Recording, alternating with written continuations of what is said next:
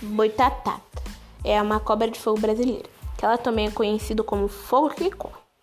De acordo com a lenda, o boitatá protege as masterflorestas das pessoas que provocam queimadas. O boitatá vive dentro dos rios e lagos, que é seu habitat. Né?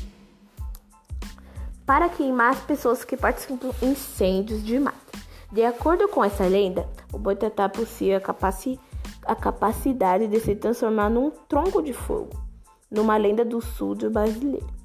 Esse bicho imaginário foi citado pela primeira vez em 1560 e, e de histórias é, bíblicas que falam sobre a chuva que durou 40 dias e 40 noites.